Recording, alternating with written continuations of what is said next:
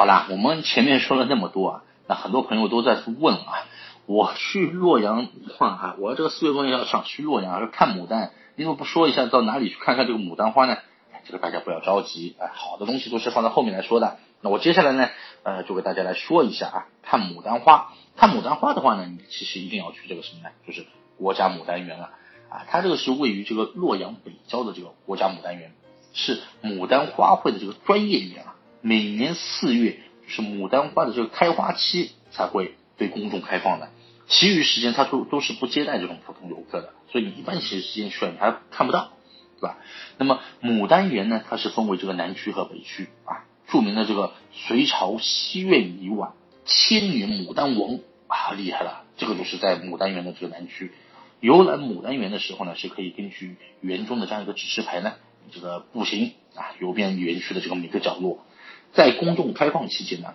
那游客是可以观赏到园内的这个几十万株、上千种这种品种的各色牡丹。园中的这个牡丹花，它常见的是有这种红色、黄色，还有乳黄色啊、白色、紫色。粉色带蓝这样等等比较多啊，色彩缤纷啊，而且这个花朵也是非常硕大的，香气很浓郁啊。在南区的话，游客还能欣赏到就是我前面说的千年牡丹王这一株牡丹花，被誉为洛阳牡丹的这个活化石啊。牡丹园内这个建筑啊，充满了这种宋明私家园林的这样一种风格啊，也是古香古色的这种青楼啊，绿荫长廊。这种人工瀑布小溪，看上去就非常美啊。那么洛阳的这个牡丹花期啊，每年大致是在四月，一般呢在四月十日左右前往去观看的话，那就是最佳的时间了啊。我们现在在是三月份嘛，三月二十五号嘛，那后面几个星期大家抓紧时间去看啊，因为这个时间呢，就是早开，就是那个牡丹花，就是正好是它的盛开期嘛，而晚开型的这种牡丹呢。呃，此时也会开始慢慢慢慢的盛开了，而这段时间呢，就是游客的数量也比较多嘛，那么园区呢，有时候会出现这种人挤人的现象，所以呢，大家在出行的时候呢，安全方面还是要注意的。那么大家都听说过桂林山水甲天下，但是说起牡丹的话，那绝对是洛阳牡丹甲天下的。那么很多人就问，为什么洛阳的牡丹就这么有名呢？大家都知道啊，著名的这个欧阳修。包揽这个洛阳牡丹啊，然后呢就锁住这个呃洛阳牡丹记啊，这个大家都知道的对吧？那么直到现在的话呢，也都是世人所学习和欣赏的这样一个途径啊。欧阳修啊，把这个青州、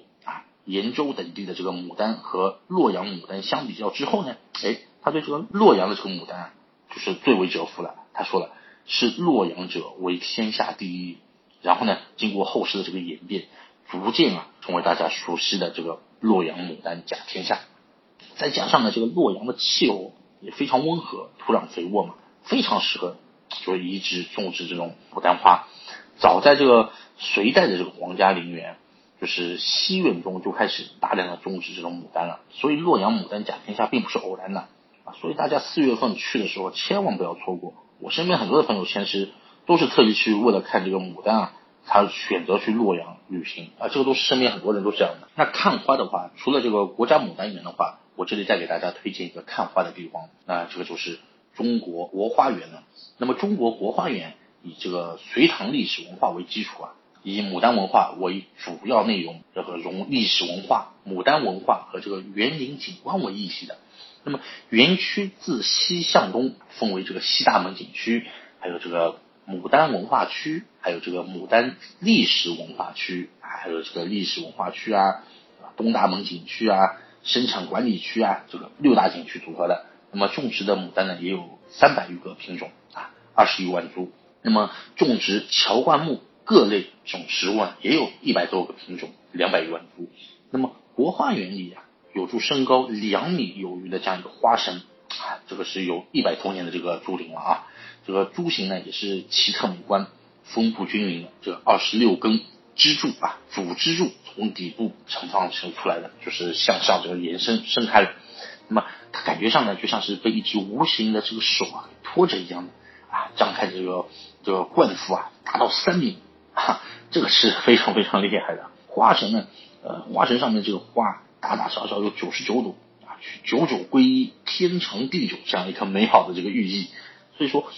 洛阳金石文化博物馆也是作为这个中国国花园里面的。那么它是一个是什么呢？是一个文字类专题的这样一个博物馆，主要呢是从事这个文字类文物的这样一个收藏、保护、研究啊啊。博物馆内的话，采用的是这个实物资料，还有这个图文解说等形式来展示这种汉，还有这个魏。还有晋这些时期的这样一个文字展出的文字文物啊，以及标本有五千余件，也很厉害啊，涵盖的基本上是这个中华文明不同时期、不同历史地域啊，是这个研究中国古代汉末文章书法艺术的这样一个资料书库。所以说呢，大家来到洛阳啊，真的是不用发愁看不到牡丹。这里的话呢，在白马寺对面还有一个就是。那个神州牡丹园，这个也都是可以看得到花的啊。不过季节一，所以说季节呢一定要选对啊。过了季节就是看不到了。所以说大家抓紧时间，四月份去看一下这个牡丹花，错过了就没有了。咱们说了洛阳那么多知名的这个景点了啊，其实呢，我刚才所说到的这只是其中的一部分。如果说大家去洛阳要闲逛的话呢，咱们就可以去洛阳这个老街啊，在这里的话，大家可以体验到老洛阳现在这种繁华的这种场面嘛。也可以吃到洛阳当地这种各色的这种美食，